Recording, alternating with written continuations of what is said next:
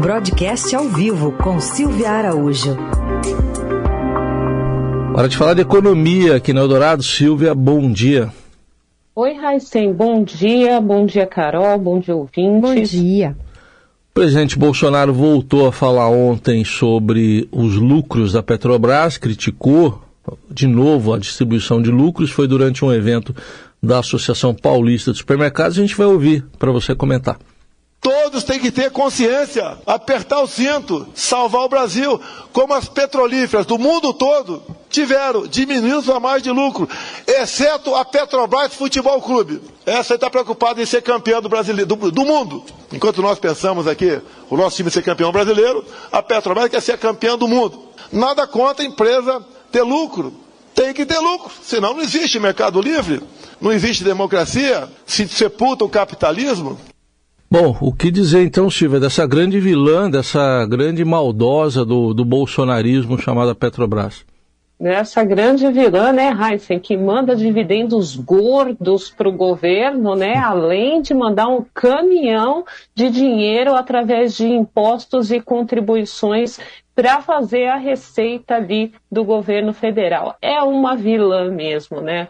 Bom, de qualquer forma, o presidente Bolsonaro, o que, que ele está fazendo? Ele está desafiando mais uma vez a lei das SAs, ele está desafiando o estatuto da empresa, ele está desafiando a lei das estatais, quando ele faz essas intervenções verbais aí na, na Petrobras. E por mais que ele diga que ele não vai fazer intervenção, que a empresa é uma empresa lá de capital misto, tem lá toda a sua governança e ele não interfere nisso, quando ele faz essas advertências verbais aí com relação à empresa, essas críticas fortes, o que, que a gente tem visto é que todos esses arroubos do presidente acabam culminando ali na troca do comando da empresa.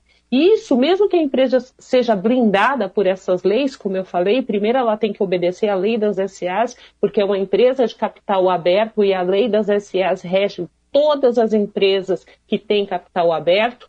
Aí depois disso tem uma outra camada, que é a lei das estatais, que protege também as empresas estatais de interferências é, governamentais. E tem também o estatuto da empresa. O estatuto da empresa é uma cartilha da empresa pela qual a, a, a, empresa reza. Ela reza por esse estatuto que é definido em assembleia, que é definido pelos, pelos acionistas, porque no final ele é votado pelos acionistas da empresa que concorda ou não concorda ali com, com uma série de regras é, que a empresa tem que cumprir. E entre essas regras, né, a gente tem lá a bendita da paridade do preço internacional do combustível, que tem irritado bastante o presidente é, Jair Bolsonaro ao menos respeitando todos esses ritos aí do estatuto, da lei das SAs e também da lei das estatais, o que a gente tem visto, né, Heisen, Carol e ouvintes,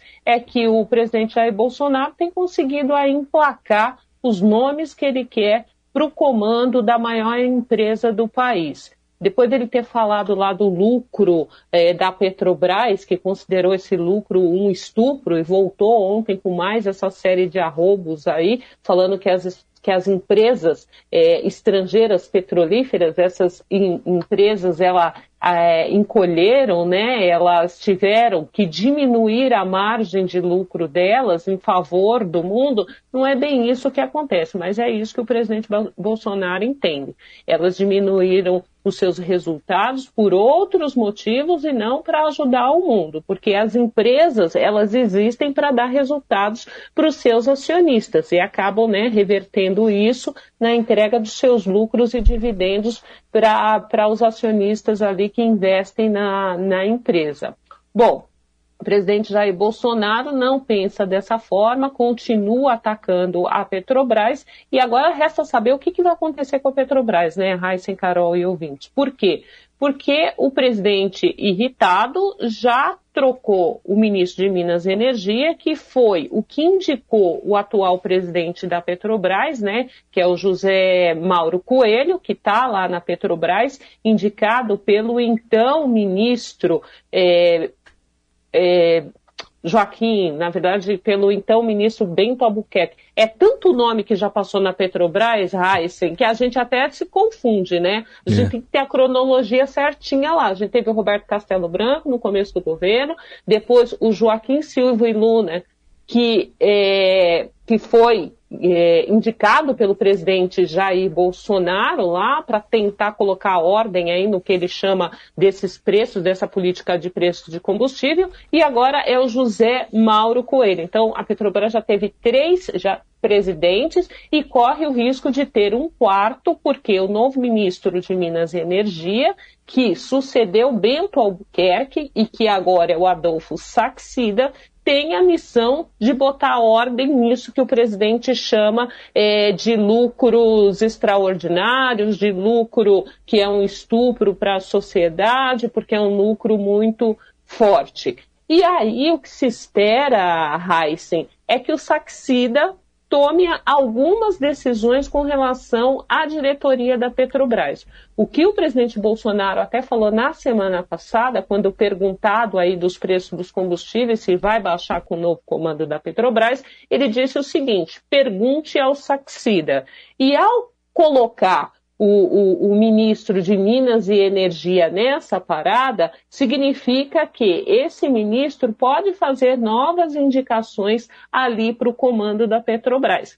Resta saber se o novo ministro de Minas e Energia vai atender o pedido do presidente Jair Bolsonaro ou se ele vai rezar pelo estatuto da empresa, a lei das SAs e também a lei que blinda as estatais eh, da interferência do governo. E aí pode ser até uma questão de tempo para nós vermos novamente uma troca no comando da Petrobras. Um aparelhamento, né, com outros postos ali dentro da Petrobras. É, e por falar nisso, Carol, é bom a gente é, lembrar também que o primeiro discurso ali do Saxida foi um discurso liberal, né? Assim que ele foi indicado para o Ministério de Minas e Energia, a gente chegou a comentar isso aqui na semana passada. Ele já saiu com essa história de privatização da Petrobras. Essa história de privatização da Petrobras, ela, ela cabe muito no enredo da campanha do presidente Jair Bolsonaro, porque o presidente Jair Bolsonaro, nesse momento, ele não está preocupado em privatizar ou não a Petrobras. Ele quer tirar e limpar a sua campanha desse peso né, que é colocado na, no governo do aumento dos preços dos combustíveis. Então, o que, que o presidente Jair Bolsonaro pensa nesse sentido que a gente possa, pode imaginar que ele está pensando? Que o seguinte, você, ao privatizar a Petrobras, pelo menos isso é um belo discurso de campanha, você joga toda a responsabilidade do aumento dos preços dos combustíveis para os novos donos da Petrobras, né, que serão empresários, é, investidores, enfim, quando a empresa for é, privatizada. Hoje, o, o, governo tenta fazer isso com a questão do ICMS dos governadores. Fica falando que o preço é muito alto por conta da, da cobrança do ICMS. Então, é uma transferência de responsabilidade que o presidente acaba fazendo com relação aos preços dos combustíveis. Só lembrando de mais uma coisinha. Ao momento que a Petrobras for privatizada, e se for, quem sabe, um dia, aí o governo deixa de receber esses enormes dividendos, né, essa parcela grande de dinheiro que é colocada no Tesouro Nacional por ser o maior acionista da empresa. Então, a torneira ali dos lucros da Petrobras fecha para o governo e acaba impactando ali nas contas é, do setor público consolidado como um todo. Tá toda a explicação, tradução da Silvia Araújo para esses arroubos aí presidenciais da Petrobras. Obrigado, Silvia. Até quinta. Até lá.